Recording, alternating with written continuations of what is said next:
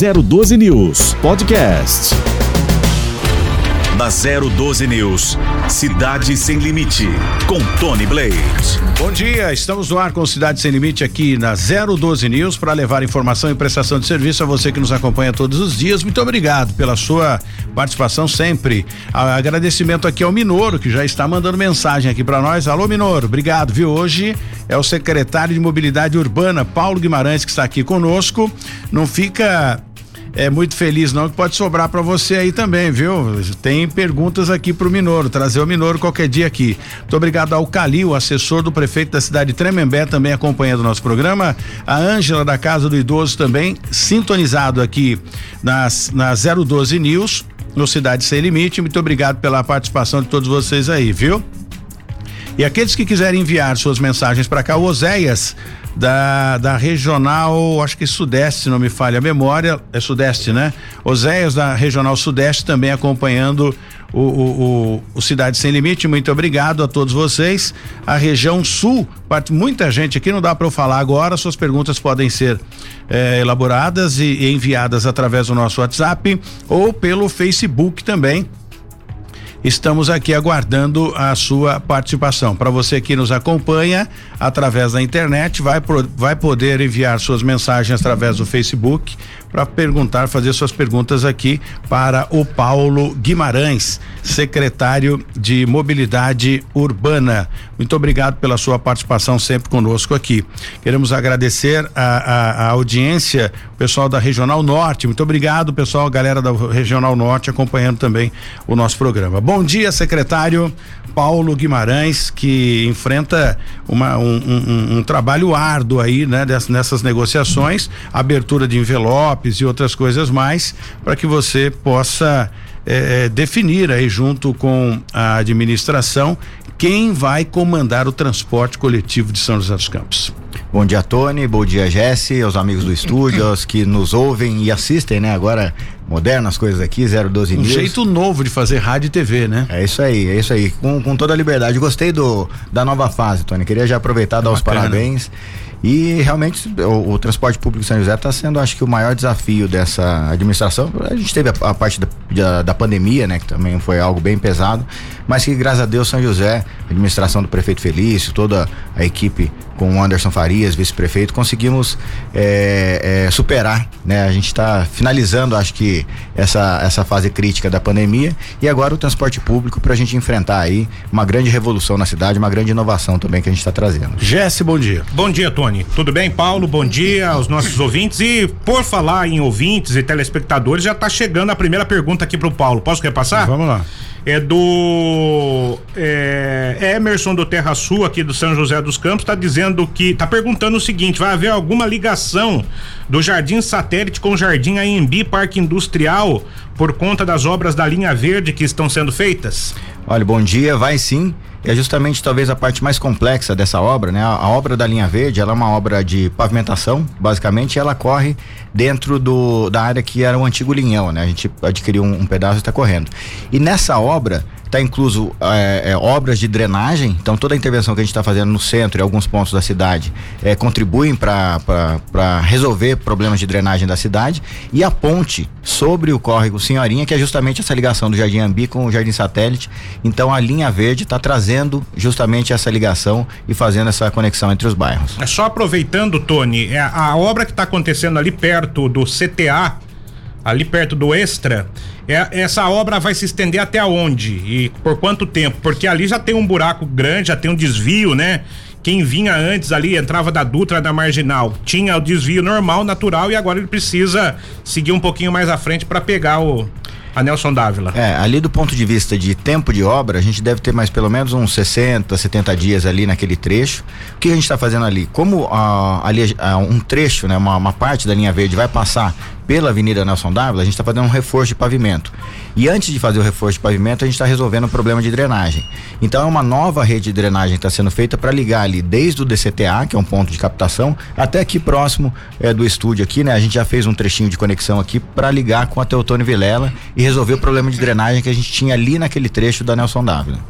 Agora a situação com relação a, ao transporte público de São José dos Campos. Havia um embrólio que parece que a, a essa empresa que ganhou o primeiro lote não poderia participar do segundo, mas abriram uma exceção na segunda na segunda negociação. Como está? Já definiu, já abriram os envelopes. É a Itapemirim que vai assumir os dois é, é, é, é pacotes aí, ou seja, vai é, dizem aí a oposição que seria um monopólio da, do transporte coletivo em São José dos Campos. Se a empresa atender todos os requisitos aí é, solicitados pela prefeitura e atender também é, todas as linhas de São José dos Campos, eu não vejo problemas. Mas como está isso, secretário? É só para explicar para as pessoas, Tony, a questão do monopólio, ela é, é não, o, sistema de transporte público ele não pode ser prestado, né, o serviço de transporte em monopólio. É isso que diz a lei orgânica do município.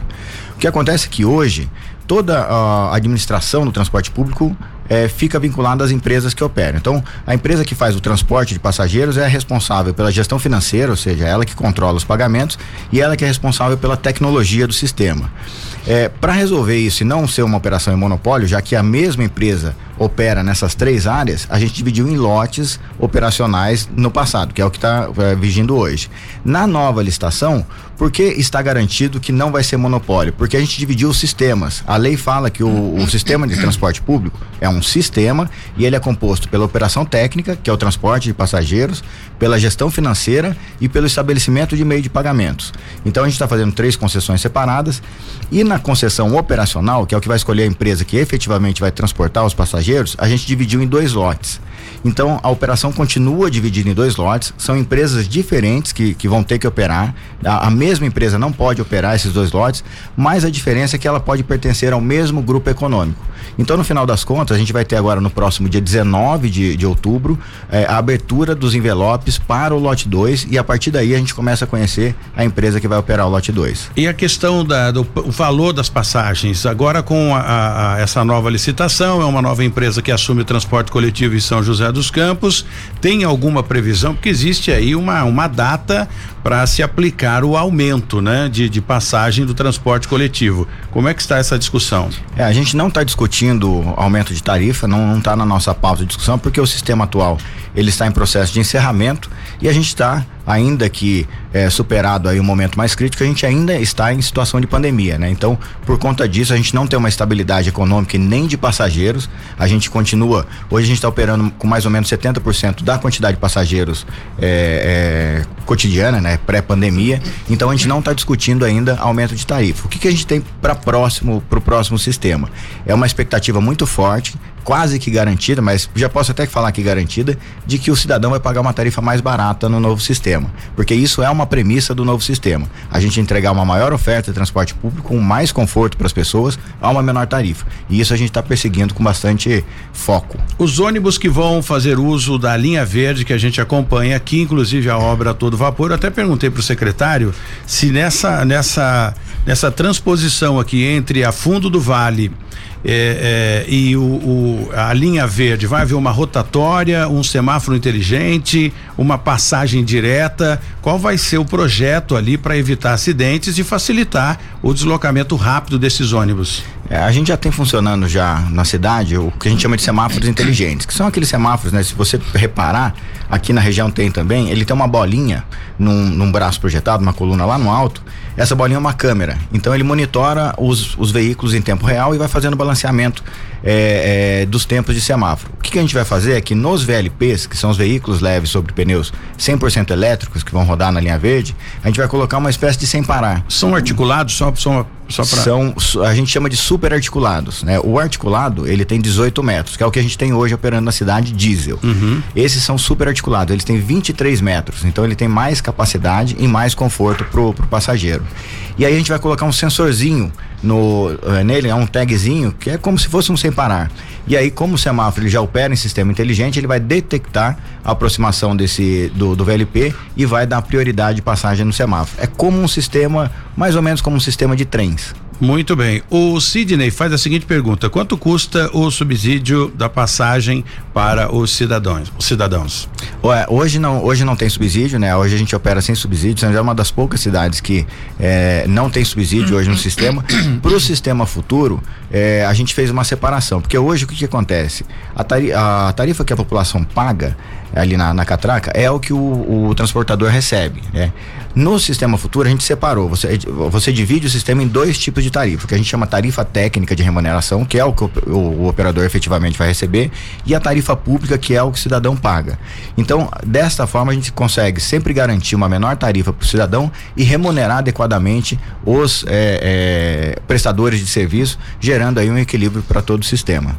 Yes. Falando eh, nos prestadores, eu acho que é importante uma questão a ser colocada agora: como é que vai ser a absorção dos trabalhadores que atualmente eh, eh, trabalham no, no transporte público aqui, motorista, cobrador, fiscal, vai ter cobrador nos ônibus eh, da futura licitação aí, da, da, futura do futuro transporte coletivo. Como é que vai ser essa absorção? É prioridade a contratação desses trabalhadores? É, a gente não consegue fazer uma exigência legal para isso, mas é natural que isso aconteça. Então, é, eu posso, é, é, eu fico tranquilo em dizer que os empregos estão garantidos por alguns motivos. Primeiro que a empresa que se estabelece na cidade, isso é normal acontecer, ela precisa de mão de obra especializada, né? Porque o serviço de transporte é um serviço especializado e o especializar uma mão de obra custa caro. Né? A gente tem hoje os nossos motoristas, os nossos cobradores, todos os trabalhadores do sistema que conhecem a cidade, conhecem as pessoas que, que são transportadas, conhecem o serviço. Então é natural que a empresa busque nesses trabalhadores é, a sua mão de obra necessária, porque é mais rápido para a empresa, é mais econômico e mais efetivo. Então, tenho tranquilidade de dizer que os empregos aí vão ser garantidos nessa negociação. Os cobradores serão retirados ou não? Os cobradores não, não é, existem no novo sistema, a gente substituiu essa função por uma função chamada agente de bordo, porque a gente não vai ter mais o pagamento em dinheiro no novo sistema, ele vai ter, ser totalmente digitalizado. Por questões de segurança, né? A gente teve problemas de latrocínio dentro do ônibus no passado então a gente quer evitar a circulação de dinheiro vivo no, nos ônibus e também gerar rastreabilidade dos pagamentos, que é importante para a gente gerar novas políticas públicas. Então, como não tem mais dinheiro, não tem mais a figura do cobrador. Mas ainda assim, em linhas de grande demanda, onde transportam muitos passageiros, a gente precisa de um apoio adicional dentro dos veículos e aí essa figura do agente de bordo. É, uma outra informação importante é se a gente está aumentando né, de 390 veículos para 545. Então, muitos desses atuais cobradores vão ter oportunidade de evoluir na carreira e se transformar em motorista. Lógico que tem que ter lá a habilitação, todo o processo, mas faz parte também é, dos planos da nova empresa a requalificação dessa mão de obra que já conhece o sistema e aí vai passar a ser motorista e não só cobrador. Mais uma pergunta aqui: quando será feita a pintura de solo da, da Paulo Becker?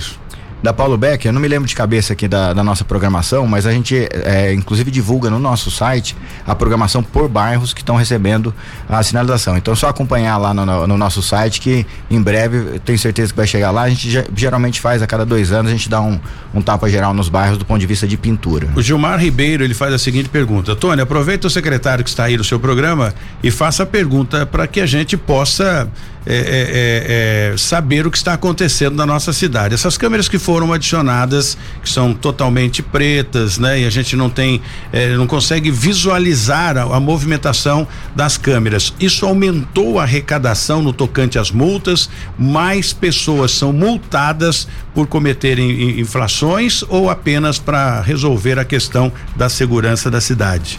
É, o, a gente tem um, um, eixo de gestão aqui na, na cidade, né, estabelecido aí pelo prefeito Feliz, que é o compartilhamento de recursos. O que, que isso significa? A gente tentar aproveitar ao máximo as nossas estruturas. Então essas câmeras elas têm a função de monitoramento relacionado à segurança e também de fiscalização de trânsito. O que a gente conseguiu no final das contas é com essas mil câmeras ampliar o nosso poder de monitoramento e de fiscalização. E quando você amplia, Tony, é, esse, essa abrangência, né, essa presença da fiscalização, você inibe que as infrações aconteçam, inibe que crimes aconteçam. Né? A gente tem, por exemplo, fechando quase dois anos aqui na cidade sem nenhum latrocínio. Eu estava vendo agora o jornal cedo, né? São Paulo está o caos com relação a isso. Então, à medida que você amplia a fiscalização, você inibe que infrações aconteçam. E é o que a gente está acontecendo, acontecendo aqui na cidade. Quando a gente olha do ponto de vista de trânsito, a gente não teve grandes aumentos no número de multas aplicadas, mas a gente teve grande redução, re, grande redução no número de acidentes de vítimas. Né? Hoje, São José tem cinco mortes para cada 100 mil habitantes habitantes, o estado de São Paulo são 10 mortes para cada 100 mil habitantes, o Brasil são 15. Então, essa abrangência inibe que a irregularidade aconteça, que é melhor do que você efetivamente multar ou ter que prender alguém por um crime cometido. Cláudio Guimarães pergunta o seguinte: é, antes tinha ar-condicionado nos ônibus. Quando, como vocês falaram agora há pouco aí sobre conforto, o próprio secretário disse que tem, vai ter mais conforto para os usuários. Que tipo de conforto? O, o, o, os transportes coletivos comporta ar-condicionado? A população aceita esse tipo? Ou vai ter que abrir o vidro, como aconteceu anteriormente quando implantaram ar-condicionado no transporte coletivo em São José? É, isso também é uma inovação que a gente está trazendo, né? Do ponto de vista de conforto, a gente tem maior frequência, isso gera mais conforto, porque as pessoas esperam menos no ponto de ônibus e tem mais opção. Mas também vai ter as tomadas USB, Wi-Fi gratuito para as pessoas utilizarem. E a questão do ar-condicionado, qual foi o conceito que a gente adotou? As linhas de que a gente chama é, que tem grande renovação, ou seja, que ao longo do seu trajeto tem muito sobe e desce, essas não vão ter ar-condicionado, porque é antieconômico, né? A gente ter, por exemplo, nos grandes corredores aqui da região central, é, esse tipo de, de dispositivo. Mas para aquelas linhas que atendem lá na ponta, e acho que esse é um grande diferencial do novo sistema, as linhas que fazem o atendimento rural, os bairros mais afastados, ao invés de operar com ônibus convencional, a gente vai operar com é, micro-ônibus e vans. E esse sim tem ar-condicionado. Então, no final das contas, o que, que a gente está entregando para a pessoa lá da ponta, para aquele passageiro que mora no bairro mais afastado? Mais conforto, um carro mais adequado ao tipo de pavimento, porque em geral eles andam em estradas rurais, é, é, não pavimentadas, e com ar-condicionado. Então, parte da nossa frota vai sim ter ar-condicionado, além dos VLPs também que tem, os super articulados que vão entrar também com ar-condicionado. Mais uma pergunta aqui, o José pergunta o seguinte, ele é transporte, o, trabalha com transporte escolar, ele pergunta quando tudo isso vai se normalizar. Daí existe já voltar, as vans já voltaram a funcionar, estou traduzindo o que ele diz aqui, as vans já voltaram a, a a, funcionar, mas não na sua totalidade. Vai mudar a legislação para que as próximas vans ou as exigências da prefeitura devem sofrer mudança? É, a gente ainda não avaliou isso, né? Tanto uh, os, os alvarás para o transporte escolar, para os alternativos, para os taxistas. Estamos recebendo um recado aqui do nosso o amigo Fábio Pasquini. Fábio Pasquini. Ele, ele, me paga, ele me paga. Ah, ele vai ter a vez dele aqui. Mas a gente ainda não está discutindo, porque está tudo suspenso, as renovações a gente ainda manteve a suspensão. Então, assim que a gente retomar uma normalidade, uma estabilidade, a gente vai rever todos os processos e, e parâmetros aí desses alvarás. Jesse. É, Paulo, eu recebi aqui uma, uma, uma informação é, sobre a linha lá do Santinês e Eugênio de Melo. Deixa eu só pegar aqui é, do, do Rafael. É, e ele fala que é impossível pegar o ônibus, né? Eu vou puxar aqui, vou mostrar para você. É, na, na, parte da tarde, porque o, o ônibus é, é, foi reduzido, né? É, foi aquele ônibus mais compacto que entrou em operação recentemente aqui na cidade. Deixa eu pegar aqui, mas eu gostaria que você falasse pra gente. Eu vou pegar até o número daqui do ônibus, ó. Ali a gente tem acompanhado já. Linha 205. A, a, o, o que, que a gente fez para 205, né? A gente teve um aumento de frequência na, no, nas últimas semanas e a gente reativou uma linha a 225 que faz um apoio a essa 205. Então eu não sei se as pessoas é, chegaram, porque isso aconteceu a partir dessa última segunda-feira, tá? Então, desde segunda-feira a gente tem a linha 225 que atende o Santinês voltando em operação. É, a gente optou por fazer isso porque é uma linha que dá mais opções pro, pro, pros moradores ali do Santinês. É, a gente tinha opção também de reforçar a 205, a gente não descartou ainda, porque realmente a linha do Santinês a gente é, notou agora com as retomadas econômicas, com a volta às aulas, a, a linha do Santinês é um, é um bairro que movimentou bastante, até acima da média, e por isso a gente reativou a linha 225. Então são duas linhas funcionando ali no horário, a 205 e a 225. Isso, a 225 apoia diretamente a 205, ela tem é, itinerários um pouquinho diferentes, mas a, a, atende aos mesmos destinos. E tem uma obra importante que está acontecendo, é da sua área também, lá na Via Norte. Isso, né? isso mesmo. Eu gostaria que você falasse um pouquinho pra gente sobre isso. Ali a gente está fazendo, são mais ou menos, é, praticamente três obras, né? A gente tem a iluminação da ciclovia, está sendo executada pela Secretaria do Minor, SMC, nosso Jack Chan, viu, Tony? É, agora ele tem, é, vale, a gente chamava ele de Flecha, já tem um outro apelido aí. e, e aí a, a, Secretaria de Mobilidade, em parceria com a Urban, a Urban que é a, é a executora dessa obra, está fazendo a reconfiguração do pavimento, porque ele, aquela é uma região de solo mole, né? Então ela ao longo do tempo sofreu é, ondulações, a gente está corrigindo isso, e a própria ciclovia, né? Na sequência a gente arruma também a ciclovia ali naquele trecho. Muito bem, eu quero aproveitar, pedir só um minutinho aqui para o Paulo Guimarães para a gente falar aqui dessa, o Gés trazer essa informação de uma mulher que tentou subornar os policiais militares com drogas no município de Jacareí. A princípio prenderam o comparsa dela e ele eh, canalizou os policiais até a residência ou até um carro preto que estava em frente ao mercadinho, dizendo que a droga seria eh, distribuída por essa mulher. Ao chegar lá, ela fez um, tentou subornar os policiais com a quantidade de droga. 10 quilos de droga, sendo sete e meio de maconha, mais 2 quilos e 600 de cocaína. Teve crack também. Isso aconteceu no Rio Comprido na segunda-feira, lá em Jacareí. Essa mulher, então, ela viu que seria enquadrada pelo pelos policiais militares e não teve dúvida, os policiais não tiveram dúvida os policiais. Enquadraram a mulher, levaram ela detida junto com o comparsa. É o crime organizado tentando corromper aqueles que são de bem, viu, Tony? É, os comerciantes é, que estão sendo furtados aí no final de semana também bastante preocupados, prejuízos, enfim, a polícia é, tenta é, ludibriar esses bandidos, prendê-los, colocá-los atrás das grades, mas parece tiririca, né? Como diria os antigos aí, aquela aquele mato que nasce a qualquer momento. Se prende, quanto mais pessoas se prendem, para se ter uma ideia, o Batalhão de Ações Especiais de Polícia, o BAEP, faz prisões e apreensões todos os dias e uma infinidade, sem contar com a Polícia Civil, a Polícia Ambiental e outros órgãos de segurança, bem como a Guarda Civil Municipal. Porém, eu não sei de onde surge tanto bandido assim, viu? Ah, surge porque tem a saidinha, né, Tony? Que aconteceu aí no último dia 20, até o dia 20. Mais de 3 mil pessoas foram liberadas do sistema penitenciário aqui para cumprir a saidinha e muitos desses não voltam. Teve aí um caso em que, que inclusive, o policial militar lá de, São Paulo, que mora em Pindamonhangaba, foi atingido aí é, por tiros por um desses criminosos que deixaram a cadeia. A gente ressaltou isso aqui no programa de ontem.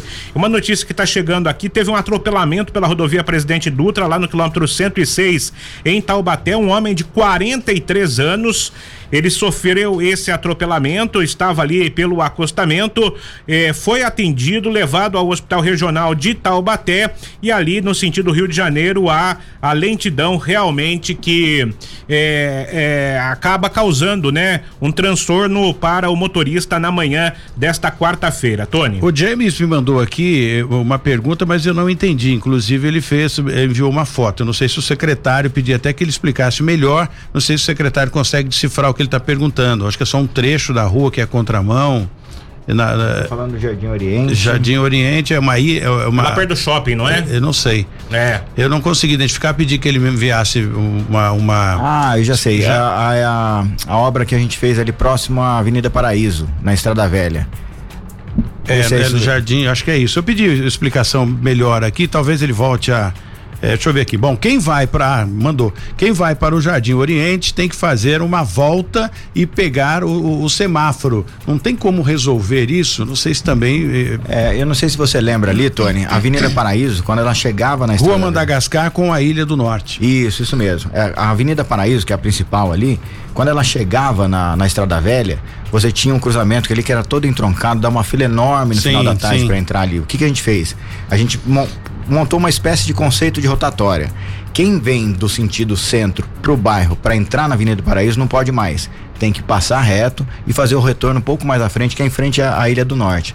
Então a gente fez isso para poder resolver a questão da travessia da, da ciclovia ali que estava complicado, estava perigoso e é, dar fluidez naquele cruzamento. Essa foi uma obra, inclusive, que não foi nem é, paga pela prefeitura, foi a custo zero, que é uma obra de contrapartida do próprio Chibata, porque a Avenida Paraíso, que também foi recapeada por eles, vai servir como acesso principal de carga e descarga agora do shopping, tirar aqueles caminhões ali do, do meio do bairro também. O Chibata é aquele, o, o grandão, né? Que, que, que mas do shopping, Isso, lá, do né? shopping, né? shopping Oriente. Shopping, é, Oriente, Oriente, é. Ali é, realmente a movimentação ali é muito intensa e o James provavelmente deve morar por ali, né? Por isso que ele está mandando essa mensagem aqui para nós.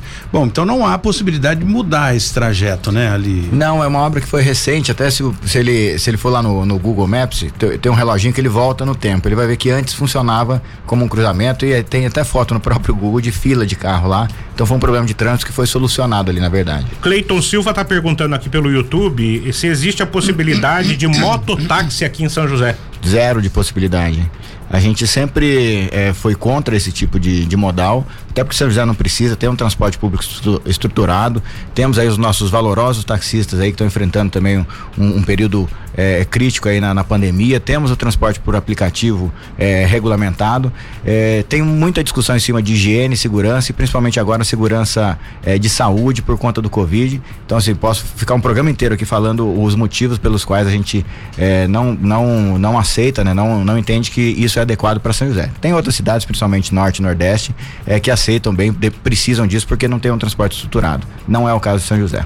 James acrescenta aqui para finalizar que eu preciso uh, ir para o intervalo e voltar com mais uma pergunta aqui para o secretário. É só um quarteirão que se que se voltar a mão ficaria muito mais fácil para quem vai pro, pro pro Chibata, mas se não há possibilidade é o final o final aqui da da colocação dele. Se Legal. Jeito... Obrigado, James, aí pela colocação. Se quiser passar ali, já que ele é morador ali, passa um dia ali na secretaria, a gente fica pertinho ali, tomar um café, falar um pouco de trânsito lá. É, é bom a gente receber as pessoas lá Muito também. Muito bem. Aguenta a mão aí, a gente volta já já aqui no Cidade Sem Limite da 012 News depois do intervalo na 012 News. Cidade Sem Limite, com Tony Blade. Muito bem, estamos de volta na 012 News, Cidade Sem Limite, e nós vamos conversando aqui com o secretário de Mobilidade Urbana, Paulo Guimarães, o Wolverine. Agora, ô, ô João, você precisa colocar a vinheta do Wolverine aí, viu? Porque o Pedro Mariano não está, mas vamos fazer um Pedro Mariano no nosso João aqui na 012. E, e agora tem o, o, o, novo o novo apelido aí do, do japonês, né? Que é o Minoro, Ricardo Minoro. Jack Chan. Jackson, Jack Chan. Jack Chan. Jack Chan é aquele japonês do, do filme, né? Que é, que é, é o japonês, ele luta bem, mas faz umas atrapalhadas de vez em quando. Brincadeira, é. então é mais pra comédia do que. Bom, grande abraço, vou trazer ele aqui também pra gente bater um papo, trocar uma ideia. Já vieram o, o juiz, né? O doutor Marcos Pagan, o pessoal da EDP, a galera toda vindo para cá, porque aqui é um programa que a gente discute as questões da, da, das nossas regi regiões também. O, o, Clemente, né, que é o prefeito da cidade de, de Tremembé, também já esteve aqui. Outros prefeitos do Vale, Litoral e Serra da Mantiqueira participando conosco aqui, discutindo os assuntos da cidade que ele administra. E agora, rapidamente, nós vamos fa fazer conversar aqui um pouquinho com o Fernando Santos, auditor da Receita Federal do município de Taubaté. Teve uma operação aí que o Jesse vem acompanhando, está à frente desta reportagem, para a gente saber mais detalhes a respeito disso. Bom dia, Fernando. Muito obrigado pela participação do senhor aqui no nosso Cidade Sem Limite. Bom dia, Tony. É um prazer participar do seu programa. Fala um pouquinho dessa operação é, que, que desencadeou e vocês estiveram acompanhando, agora já é possível a gente falar um pouquinho sobre isso e para aquelas pessoas que porventura estejam de forma irregular com a Receita Federal, é importante eh, se acertar, né? Porque a multa é 300 vezes o valor sonegado, é realmente bastante complicado e se andar direito não vamos ter problemas com o leão, não é verdade? Então, essa foi uma, uma operação realizada aqui não só no Vale do Paraíba, né?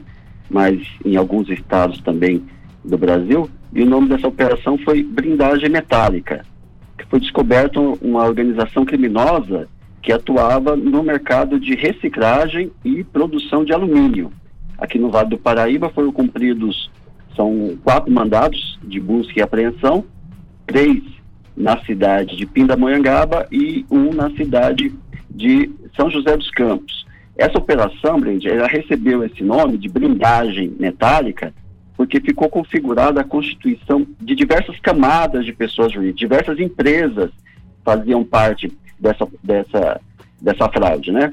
E elas cometiam ilícitos fiscais. E, e a ideia era sempre afastar os reais controladores do esquema, montando realmente uma blindagem dos que eram os controladores desse esquema, né? Ah, essa fraude realizou os cofres públicos é em torno de, por ano, em torno de 800 milhões de reais. Isso sendo 300 milhões em relação aos tributos federais, e aí a gente tem o IPI, PIS e COFINS, e 500 milhões em relação ao, ao tributo estadual, ao ICMS. Sendo que nos últimos cinco anos, eh, essa fraude eh, foi de 4 bilhões de reais. 4 bilhões de reais, portanto, a fraude aí na Receita Federal, com pagamento de impostos que não foram recolhidos. Essa empresa, ela tem como sede aí é, principal a matriz em Taubaté, porque essa investigação já se arrasta há cerca de três anos, não, Fernando? Bom dia. Oi, bom dia. Não, essa empresa, na realidade, é, foi feito, inclusive aqui em Taubaté, a Justiça Federal de Taubaté ela, ela emitiu 61 mandados de busca e apreensão, né? E, e participei, que é um, um rolo muito grande. Participaram dessa operação 300 policiais federais e mais de 110 servidores da Receita Federal, entre auditores e, e, e analistas, né? E esse trabalho foi feito capital paulista, né? Foi atuar na capital paulista, também interior de, de, de, de, de São Paulo, e, e alguns estados, como Rio de Janeiro, Paraná, Mato Grosso do Sul, Distrito Federal, Santa Catarina e Minas. Aqui no Vale do Paraíba, foi em Pindamonhangaba, que foi o principal foco, e foram três mandados de busca e apreensão, e em São José dos Campos, que foi um mandado de busca e apreensão. Essa operação continua? Não, ela foi feita ontem, foi é, é, apreendidos é, celulares, veículos, é, e também tomou cuidado para não, não, não prender é, é, computadores, porque de repente se aprendesse no número grande de computadores, podia ser que de repente a empresa não podia continuar atuando, continuar trabalhando, tal, os funcionários. E foi feito um espelho, foi feita uma cópia de toda a movimentação da empresa e isso vai ser analisado, é, periciado para ver se realmente tem todas essas fraudes, né, e continuar o processo. E aí vai ser tudo interno, né? Atuação dos funcionários da Receita Federal, é, é, Polícia Federal e membros, do, membros também da Procuradoria da Fazenda Nacional e do Conselho Administrativo de Defesa Econômica foi feita ontem para justamente é, pegar todo esse, esse material e agora começa o serviço de análise desse material. Muito bem. Fernando Santos, auditor da Receita Federal do município de Taubaté, muito obrigado pela sua participação aqui no nosso Cidade Sem Limite, na 012 News. E é bem importante a gente dar esse alerta a essas pessoas que tentam driblar aí a Receita. Né? Não adianta. Andando certinho, não vamos ter problema nunca. Então, obrigado de verdade pela sua participação aqui. Conte sempre com o nosso jornalismo sério e prestativo aqui, informativo também para a população do Vale do Paraíba, Litoral Norte, Serra da Mantiqueira e através da nossa multiplataforma para o mundo. Obrigado, Fernando. A Receita Federal agradece a oportunidade. Bom dia. Bom, e agora, uh, daqui a pouco o Jesse faz contato aqui com o doutor Hugo Pereira de Castro, uma informação chegando agora. Foi logo de manhã essa operação? Vila Jesse? Paraíso, lá na cidade de Caçapava. Às quatro e meia da madrugada, a Polícia Civil já estava nas ruas, uma grande operação que apreendeu muita droga, pelo que o doutor Hugo nos passa e já já o doutor Hugo conversa com a gente. Muito bem. Enquanto isso, a gente pergunta aqui, faz a pergunta do Luciano para o Paulo Guimarães, secretário de Mobilidade Urbana, hoje ao vivo aqui na 012 News, no 14 quarto andar do edifício 811, com Cidade Sem Limites, aqui com Tony Blade. Bom dia, Tony. Eu gostaria de saber do secretário secretário, porque não se faz sinalização na periferia de São José dos Campos. Eu tenho propriedade no bairro Majestic, o solo lá não há sinalização, não, não, não se faz aquela aquela pintura de solo que ajuda e bastante. Será que a periferia é discriminada? Pergunta o Luciano. Não, de jeito nenhum. A gente tem programação de sinalização em toda, todas as regiões da cidade. O que acontece em, é, em bairros mais afastados é que você tem duas coisas, é, duas características, né? Primeiro, baixo fluxo de veículos, então a gente tem uma demanda menor é para poder ajustar a sinalização. Então, por exemplo, você pega uma rua, né, uma, uma, uma via é, que tem lá dois cruzamentos e a parte interna dessa via. É, em geral, quando a gente tem muito movimento, a gente costuma é, sinalizar o eixo, que é fazer aquela seccionada ou então até mesmo proibir ultrapassagem. Nos bairros, a gente acaba sinalizando só aqueles é, conflitos é, que geram problema de segurança. Então, uma, a diferença de uma via de um bairro para uma região central é essa, né? A, a, via do bairro a gente acaba priorizando a sinalização nas pontas. E tem uma outra coisa que acontece nos bairros mais afastados, é porque mesmo que você tenha uma via asfaltada, você tem terrenos, né? Você tem áreas é, é, é, desocupadas. Então o ambiente é, ele é abrasivo. O que, que significa isso? Ele é mais áspero Ou seja, ele desgasta mais a sinalização. Por isso a gente tem que ter uma atenção maior.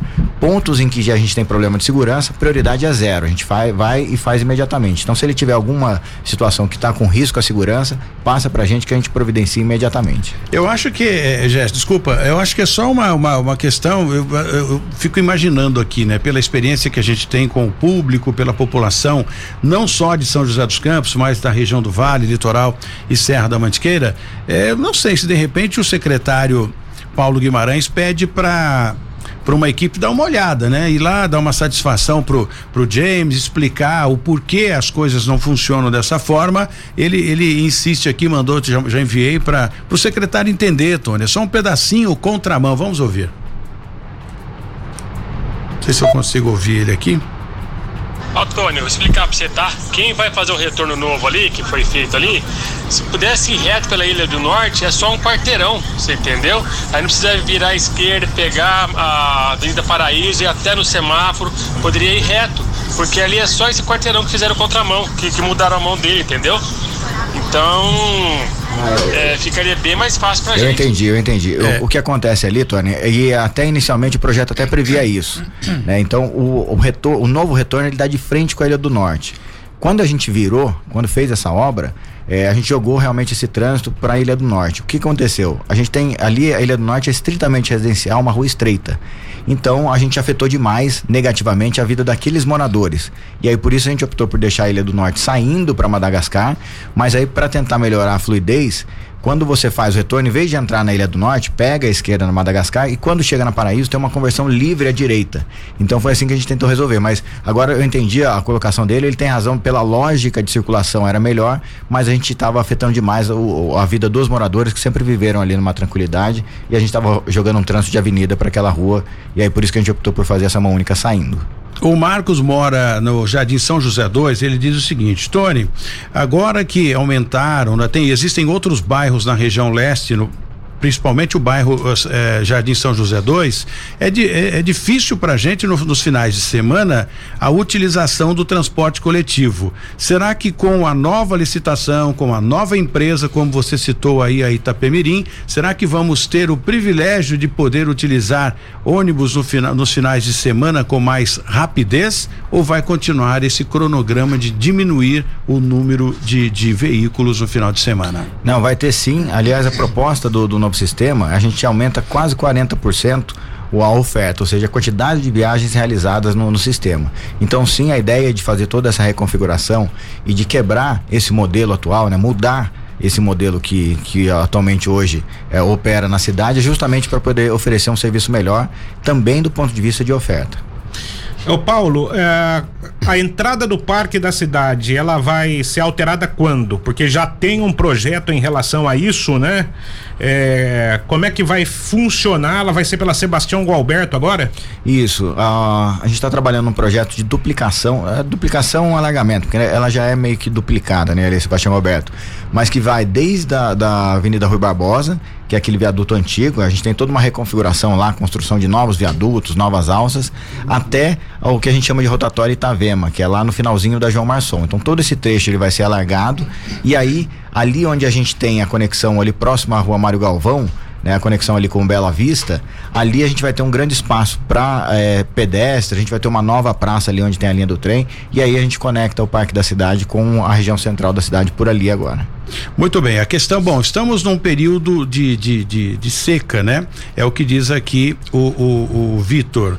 Tony, estamos num período de seca, tudo bem, tudo funcionando direitinho. Não existe um sistema é, é, para manter os semáforos funcionando, funcionando em caso de, de, de, chuva forte? São José dos Campos é, pelo menos o que eu tenho acompanhado, é especialista nisso, né? Choveu, os semáforos começam a parar, apagam quando não ficam piscantes e o trânsito vira um caos na cidade. É, a gente já faz um tempo que a gente trabalha com isso, ô, Tony, e realmente São José é um, um dado importante. São José é a segunda é, cidade do Brasil onde cai mais raio. É verdade. Não, não sei exatamente o motivo, Constatado mas. isso. É, cai muito raio. Então o que a gente fez? Já, já vem fazendo isso já desde um passado. Antes era bem pior. A gente coloca um dispositivo chamado aterramento. Então a gente pega barras de cobre e vai fincando no chão para poder é, é, tirar, né? Fazer a passagem dessas descargas. E dentro do semáforo já faz um tempo que a gente colocou alguns é, protetores anti-surto. Então é o que dá para fazer. A gente chegou a estudar ter geradores ou, ou então coisas do tipo, né, no breaks no, no semáforo, mas as experiências que a gente viu por aí realmente não funcionaram, porque a hora que cai o raio em cima, não tem jeito mesmo.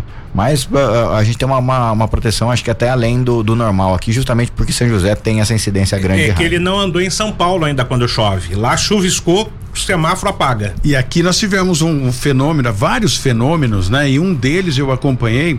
Paulo Guimarães, como está na, na, na Secretaria de Mobilidade Urbana há muito tempo, e na época eh, não era o Minoro, né? Era, acho que, não sei se era, não me lembro se era o Minoro ou era o Sidney, não, não, não me lembro aqui. Mas teve uma, uma, uma rajada de vento que pegou uma faixa, destruiu muitas árvores ali no centro de São José dos Campos, né? Naquela praça em frente à antiga Câmara Municipal e foi varrendo tudo. Então, não só ali, mas por conta dos ventos fortes, todos os semáforos ficaram parados. Eu entendo que o fenômeno natural é difícil controlar, né? Nem a EDP com todo o sistema, né, de, de, de, de, de voltar a energia em, em tempo recorde, não é possível. Vento não dá para a gente prever e nem colocar nada que mantenha a iluminação funcionando durante o temporal. Bom, tá na hora da gente conferir aqui 8 horas e 46 minutos, mais um minutinho aqui do secretário. 012 News. Polícia. Delegado Hugo Pereira de Castro, delegado titular da cidade de Caçapava, com as ocorrências policiais. E parece que hoje já teve mais uma ocorrência envolvendo tráfico de drogas, não é, doutor? Bom dia. Bom dia, Tony. Bom dia a todos os ouvintes aí. Hoje nós iniciamos quatro e meia da manhã com uma mega operação aqui na região da Vila Paraíso, um dos lugares mais perigosos aqui de Caçapava onde além do tráfico estar muito forte, havia atuação do Tribunal do Crime. Os traficantes julgavam e matavam as pessoas. Inclusive, é, nós conseguimos descobrir alguns dias atrás, né, aquela cova lá que o rapaz tinha sido executado há dois anos aproximadamente. E hoje nós conseguimos prender os executores dele, que são encarregados do Tribunal do Crime, e uma grande quantidade de droga. Ao todo foram três maiores presos, homens, que são os principais alvos, uma mulher maior presa e uma adolescente apreendida com grande quantidade de droga e duas armas. É, doutor, é, é, quando o senhor fala em tribunal do crime, esse julgamento acontece é, de maneira aleatória? Como é que funciona isso? Então, é, a organização criminosa, né, voltada para o tráfico lá na, na região da Vila Paraíso, é, eles acertavam contas com desafetos e com pessoas que deviam para eles, levava para o mato, já fazia o julgamento sumário ali da pessoa e já decretava a morte. E ali mesmo eles matavam, fazia cova e já enterrava. É, é foi é, um morto no tribunal do crime ou tem outras informações que a polícia investiga? Então, a gente já achou uma ossada, né? Que dois dos indivíduos que aqui estão é, foram reconhecidos como executores do crime, estão com a preventiva decretada, além da gente ter encontrado bastante entorpecente com eles, armas. E esse homicídio já está esclarecido, que foi obra do Tribunal do Crime, e a gente tem suspeita de mais um. Muito bem. E, e, a ideia de quanto de droga foi apreendida aí pela manhã ou não? A gente ainda não pesou ainda, porque nós chegamos faz pouco tempo aqui, mas foi uma grande quantidade, foi é, é, bastante coisa. Doutor, e continua ainda a, aquelas incursões lá no, no Pinos do Iriguaçu, que foi onde mataram um policial civil, né? Foi lá para fazer o seu trabalho e acabou perdendo a vida. E vocês continuam fazendo essas incursões e, e não para, né? E, e, quero até dar aqui os parabéns ao doutor Hugo Pereira de Castro, que a partir do momento que ele assumiu a cidade de Caçapava, né? O crime organizado ou os pequenos furtos também diminuíram e bastante. Então eu acho que quando se tem vontade de fazer, a situação realmente muda e, e toma um outro rumo, né, doutor? É isso aí, Tony. As operações no Pinos do Iriguaçu vão continuar, né? Que a gente já conseguiu diminuir ali em 80%, 90% o tráfico de drogas, mas tem alguns insistentes lá ainda, né? Que a gente vai prender. Então as operações lá continuam e a gente está expandindo para outras regiões da cidade. Nós fizemos CDHU há uma semana aproximadamente aqui no Maria Elmira, agora na Vila Paraíso, e a gente vai estendendo as investigações. Onde tiver criminoso, tiver tráfico de drogas, a gente vai bater em cima. Muito obrigado, doutor. Tenha um bom dia. Obrigado pela sua participação aqui no Cidade Sem Limite, na 012 News. Bom dia, um abraço a todos. Secretário Paulo Guimarães, secretário de Mobilidade Urbana, as isenções de, de para pessoas idosas ou deficientes, enfim, com essa nova eh, empresa que vai assumir o transporte coletivo, muda alguma coisa ou continua como está? Continua como está, todos os direitos que a gente tem hoje no sistema de transporte eh, estão mantidos. O que, o que são esses direitos? Primeiro, a gratuidade de idosos para 60 anos. Né? A legislação federal determina 65 anos. Aqui a gente tem a, categoria sênior, vamos dizer assim, que é de 60 a 65. Isso está mantido. A meia passagem para estudantes está mantido. E um, uma informação muito importante: o bilhete único, o conceito do bilhete único também está mantido. Então, o que, isso significa? Que a gente continua eh, permitindo o transporte por duas horas, pagando apenas uma, uma única passagem, inclusive integrado com a linha verde, né? As pessoas é, sempre perguntam, ah, quanto vai ser a passagem da linha verde, vai ser integrado? É totalmente integrado ao, ao sistema dentro do conceito do bilhete único. Falando um pouquinho da linha verde, né? Algumas perguntas aqui, eu quero juntar tudo para é, fazer apenas umas e o, e o secretário já, já, já responde e destrincha da melhor forma possível. A linha verde, ela vai sair, pergunta aqui o, o, o Emanuel, né? Vai sair da, da Zona Sul, vai direto para a Zona Leste, vai sair da Leste, vai para Sul. Esses ônibus fazem as paradas eh, no centro ou em determinados bairros. A linha, ou seja, os pontos, né? O itinerário e parada segue o padrão normal do transporte coletivo de outras regiões ou ele tem uma, uma ligação direta sem parada? Ele é diferente, é um conceito diferente, porque a linha verde ele é um sistema diferente, né? Então, quais são as diferenças? Primeira diferença que é muito importante: o pagamento é pré-embarcado. Então, o que, que significa isso? Que não tem catraca nos ônibus, hum. é, no, no, VLP, né? Você tem catraca na estação. Qual que é a ideia? É que quando o veículo pare, né? O VLP pare, você consiga usar as duas portas, né? De entrada e de saída ao mesmo tempo. Então, isso agiliza a operação. Uma outra diferença, a gente tem em média aqui a distância de um ponto de ônibus ao outro é mais ou menos 300 metros em média na cidade. A linha verde vai ser um quilômetro. Então ela para, né, tem as estações nos pontos principais. É, e como é que vai funcionar o itinerário? Ela sai do Campo dos Alemães, lá do, do fundo da Zona Sul, passa pela região central, ela, ela por exemplo, na região central aqui a gente tem um, dos pontos principais, é ali próximo ao Extra, na Nelson W, a gente tem toda uma reconfiguração daquela região. E aí ele vai até a região central, rodoviária nova, e dali, nesta fase 1, um, ele volta para a Zona Sul. Na fase 2, aí a partir dali, ele se conecta passando pela rodoviária, né? A rodoviária ele já passa, mas passando ali pelo estádio, é, via Cambuí, é, atrás do, do Vista Verde, entre o Vista Verde e a Petrobras, Tancredo Neves e aí Parque Tecnológico, isso é fase 2, a gente está começando a desenvolver o projeto fase 2 agora. Só uma perguntinha, Tony, ainda a respeito da linha verde, existe a possibilidade de ter ônibus expresso que eu falo assim, ligando ponto a ponto sem parada? É, essa é a pergunta aqui. Sim, né? sim, sim. Sem existe. É, a, o que a gente vai ter é a possibilidade de vários serviços. Tanto que para permitir isso, é, é, é, são linhas que a gente tem chamada paradoras, né, que param em todas as estações, e as expressas que param apenas em algumas estações. Para é, garantir isso, em todas as estações a gente está fazendo já com área de ultrapassagem. Então, no momento inicial, até porque a gente precisa ajustar a questão da oferta e demanda, é, a gente está fazendo com uh, veículos saindo no horário de pico a cada seis minutos, tá? Com o serviço parador completo. E aí, à medida que a gente for entendendo essa demanda, a gente pode fazer esses ajustes, mas ela não parte desse, com esse princípio, mas ela é possível de ser adequada dessa forma. Muito bem. Secretário Paulo Guimarães, secretário de Mobilidade Urbana de São José dos Campos, quero agradecer demais a sua presença aqui, ao Rodrigo né? A gente falava fora do ar aqui, eu olhei para o Rodrigo só para participar da conversa, nada, né, envolvendo sua pessoa, apenas para incluir no, no, nosso diálogo aqui, no nosso bate-papo. E tenha paciência com o Jesse, viu?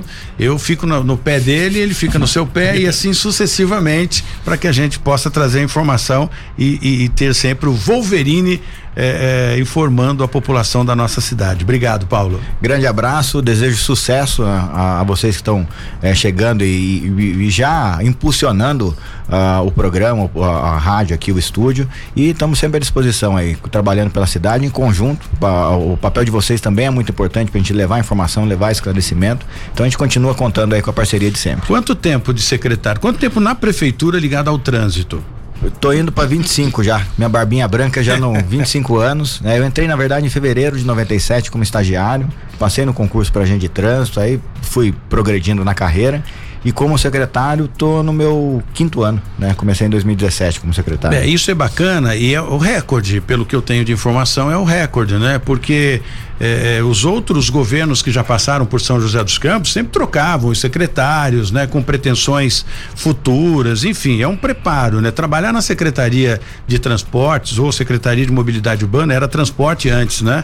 Secretaria de Mobilidade Urbana requer realmente experiência, paciência e equilíbrio emocional. Não é fácil. Me faz lembrar do Alfredinho, queimando o ônibus, o Alfredinho ali, a galera querendo. Ba... É realmente complicado. Anderson Farias foi secretário de Transportes, enfim, o próprio prefeito Felício também, Felício Ramute, foi o secretário de Transporte. Eu acompanho São José, sou nascido e criado em São José dos Campos e, e comecei, né, a seguir aí a, a política de São José dos Campos na época de Emanuel Fernandes. E a partir dali fui acompanhando os detalhes. E o Paulo Guimarães é recordista. Quinto ano é por conta da sua competência, dedicação e volto a dizer, equilíbrio emocional. O que já te xingaram por aí não é brincadeira, né? É, mas é uma grande oportunidade poder estar à frente de uma pasta como essa, porque a gente se relaciona 100% do tempo com 100% da população.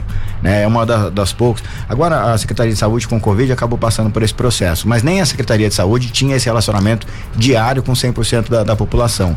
E a gente acaba uh, aprendendo a conversar com todo mundo.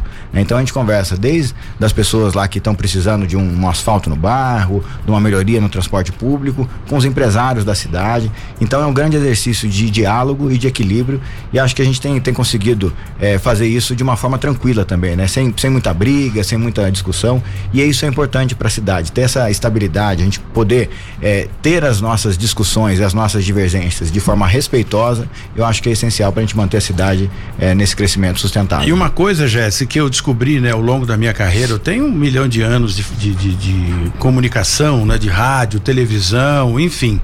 A população quer uma quer atenção, né? De repente o problema, no caso do James aqui é um exemplo, é, de repente a gente nem vai conseguir conseguir resolver o problema dele, mas o fato de da, da, da, secretaria, não precisa ser exatamente o secretário, que tem um milhão de coisas, agendas super lotada, né, de, de compromissos, mas manda um agente que faça esse meio de campo, converse com a pessoa, não é possível por essa razão.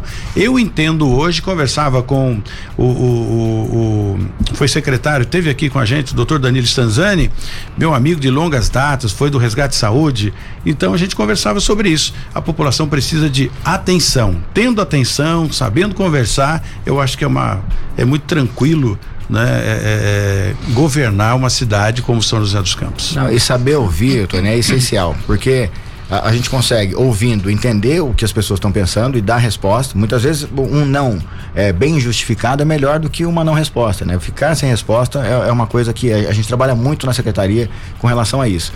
E outra coisa, às vezes a, as melhores soluções saem de, de lugares inesperados. Eu vou te falar uma que a gente vai é, disparar agora, que é até um compromisso de campanha também do prefeito Felício. Quando você sai do satélite pela Andrômeda, ali na, na altura do Vale Sul, e você quer ir pro Aquários ou pegar a Dutra para São Paulo, você precisa voltar, pegar a José e fazer a volta lá no viaduto Talim e tal, tal, tal, fazer lá no, no, no Nadim Raal para poder conseguir acessar. É ali. uma peregrinação. É, é uma peregrinação. Exatamente. O que a gente vai fazer ali? Descendo a marginal, né, ali em frente à Ronda e tal, a gente vai fazer uma volta pro lado esquerdo. Parabéns. Subir do outro lado. Mas sabe, sabe da onde surgiu essa demanda? Acho que foi o próprio prefeito Feliz que estava com um taxista e aí passaram por ali e o taxista falou, prefeito, por que vocês não fazem a, vo a voltinha por aqui? Né? Ia facilitar a vida da gente aqui. Que, pô, é verdade. Uma... É, e, tem coisa que foge do, do, do, do conhecimento, porque é muita coisa para o prefeito, né? Buscando verba, investimento, administrando o dinheiro do município e o secretário também nem tem esse conhecimento. Então, por isso que essa interação, né? Entre população e prefeitura ou as pastas é muito importante. É o dia a dia das pessoas, né? Ser um empreendedor ser gestor público, é ser um empreendedor público, é resolver as dores das pessoas. E aí só, você só vai saber a dor se você ouvir. Verdade. Obrigado aí pelo, pela, o espaço, pela participação. Muito bem, vambora, Jéssica. Vambora, até amanhã, né, Tony? Até amanhã. Amanhã a gente tá de volta, se Deus quiser. Na 012 News, Cidade Sem Limite, com Tony Blade. 012 News Podcast.